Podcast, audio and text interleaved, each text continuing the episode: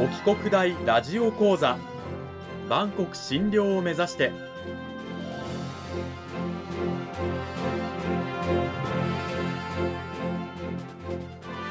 番組タイトルにある万国診療とは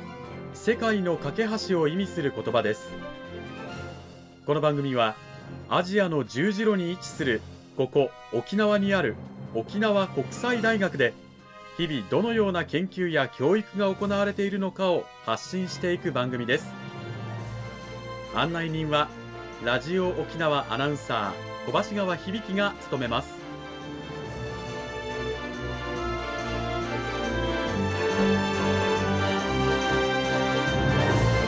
この番組は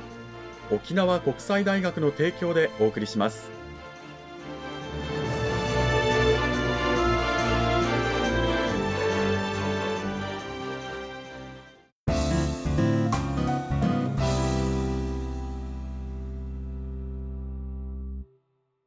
沖国大ラジオ講座今週も先週に引き続き沖縄国際大学経済学部経済学科の崎浜康先生を迎えてお送りします。崎浜先生今週もよろしくお願いします。よろしくお願いします。講義タイトルは地理学の方法を用いて沖縄の空間を読み解くです。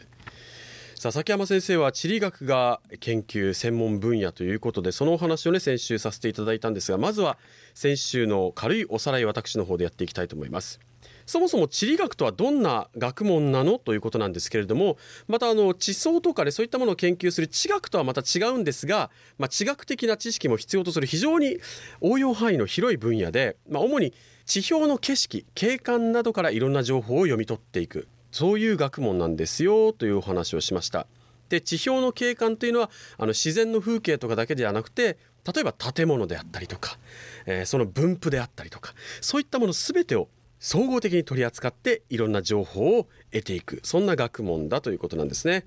でまあ、あの景観から地域性を読み解いたり、えー、実際現地に足を運んでね情報を得たり話を聞いたり、えー、現在過去未来の地理的な情報を収集したり、えー、発展させて想像したり予測したりという学問ですというお話で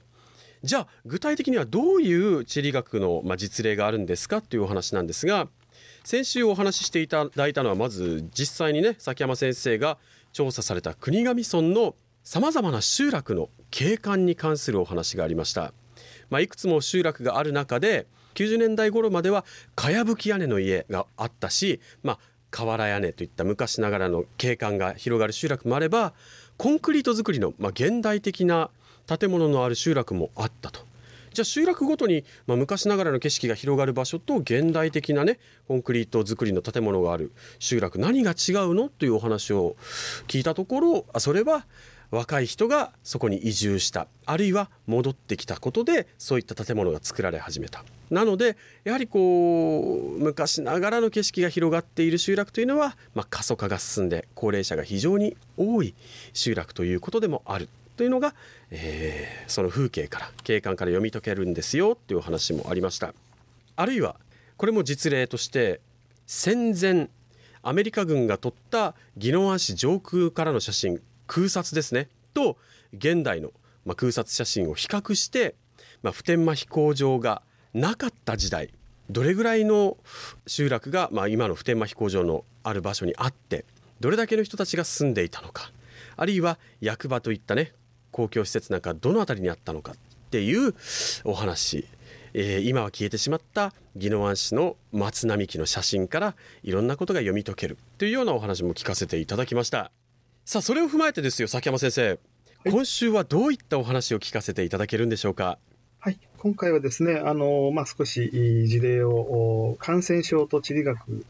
についての話とですね、うん、あと場所愛について2つと、あと最後、あの地理教育についてですね、ちょっとあのお話したいと思います。はい、まずあの具体例ということで、先週の、ね、続きになると思うんですが、感染症と地理学、これはどういったお話なんでしょうか？はい、感染症といってもですね、あの特にマラリアについてですね、私はまあ過去にいろいろ調べたものを紹介したいと思います。はい、こう地理学的な方法を用いましてですね、マラリアというのは、あの、蚊の発生源となる土地。ここが大事です。うん、そこに目をつけまして、簡単に言いますと、土地のですね、まあ、地質、地形ですとかですね、その辺をですね、検討しながらですね、うん、蚊が発生しやすいような場所はどういうところかということを、それをですね、あの、宮古島で見ていきましてですね、はい、あの、特に宮古島のまあ、ある場所にですね、こう、えー、マラリアがこう広がっているということで、なぜなのかと考えたら、こう、地質系がですね、やっぱ泥岩も泥で、こう、水の溜まりやすい場所、はいはい。そこだったんです。普段はなかなかわからないんですが、うん、えー、ある大雨の後にですね、えー、この場所行きますと、水がこういっぱい溜まってたというですね。それあそれで過去にまたここは水田に利用されてたとですね。うん、まあ、ボウフラがね、発生しやすいですね、えー、場所だということが分かりまして、これは地図上にいろいろ情報をプロットしまして、うん、まあ、地理情報システムという、まあ、最近広がってますが、コンピューターでですね、古い地図情報、まあ、調査した情報を合わせていくといいましょうか。まあ、こうやって、えーまあ、マラリアの分布といいましょうか。うん、まあ、をこう検証しました。まあ、その際あの、えー、亡くなられた方々のですね、当時、まあ、戦前のこう情報もこう、この場所に、えー、コンピューターにこう入れましてですね、ええー、まあ、明らかにですね、マラリアの発生している場所っていうのは、この地質地形、土地利用との関係で見ていく必要があるなということがね、分かりました。八重山地域はもう、特に西表島なんか全域がですね、そういうもうマラリアに発生源の場所なんですけども、宮古島はですね、9, 9割がですね、石灰岩の地質なんです。この1割の場所ですね、こう泥岩質でこう水がこう溜まりやすい場所なんです。まあ、そこに、えーまあままあ、マラリアのね、えー、感染者が非常に多いっていうのが、まあ、まあ、ですね。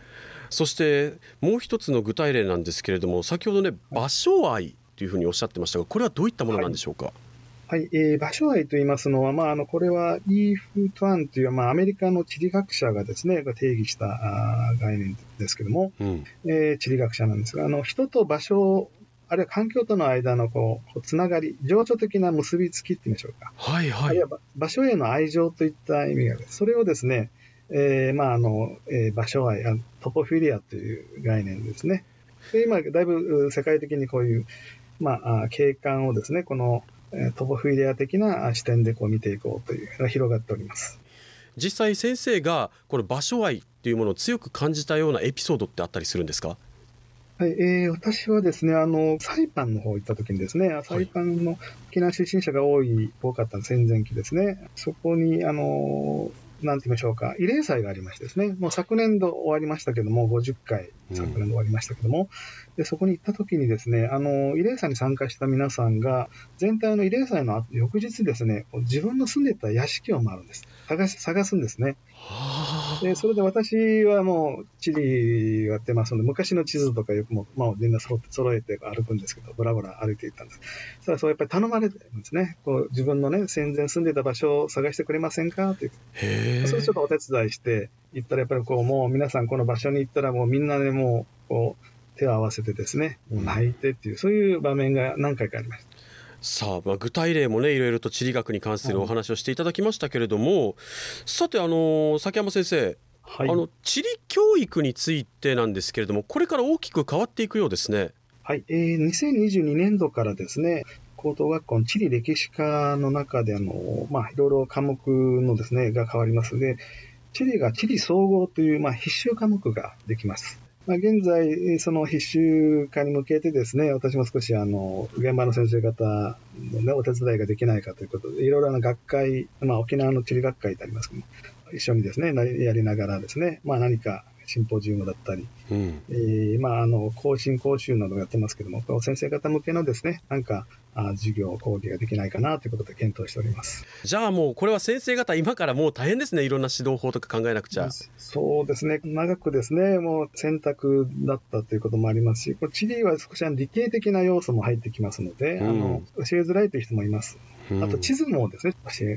ょっと難しいなという人もいますので、まあ、そこを、まあ、あの、先生方のね、えー、お話を聞きながらですね、その辺、まあ、わかりやすく、こう、現場でですね、うん、授業できるような、そういったものを、まあ、情報といいますか、うん、もう少し提供できたらいいかなと考えております。あとは地理学的な考え方で言いますと環境を見てのこの防災学的な視点なんかねこの地理総合が、まあ、できる背景にはこう、まあ、環境問題ですかね。やっぱり防災の問題も日本で相当大きくなってますよね、問題として。それはあの系統的に教える科目っていうのが、まあ、あまりないんですね。やっぱ地理が一番向いてるのではないかと思っております。特にですね、あの、ヨーロッパの国々見たらですね、やっぱり地理非常にあの重視しておりましてですね、環境重視の国はですね、まあ、必修になったりですね、なるほど。地理科で独立してたりという、そういう国もあります。まあ、これから、まあ、未来を考えていく上でも、まあ、地理学という学問は非常に重要になってくると。ね、だからこそ、必修科目になるんだぞというようなことなんですね。はい。はい、はいこの時間は沖縄国際大学経済学部経済学科の崎山康先生にお話を伺いました崎山先生どうもありがとうございましたありがとうございますさあ2週にわたって崎山先生にお話を伺ってきたんですけれども崎山先生、はい、今年はやはりコロナで難しかったとは思うんですが先生もやっぱり学生の指導の中で実際ねこうフィールドワークといいますかいろんなところを訪れてっていうこともされてたりしたんですか、はい、私はですねあの共通科目と教職科目を中心に持っておりまして、うん、共通科目の授業で、まあ、昨年度はあの渡名喜島ですね。はいはい離島に離島の方に行きまして調査をが、まあ、学生と一緒にやりまして。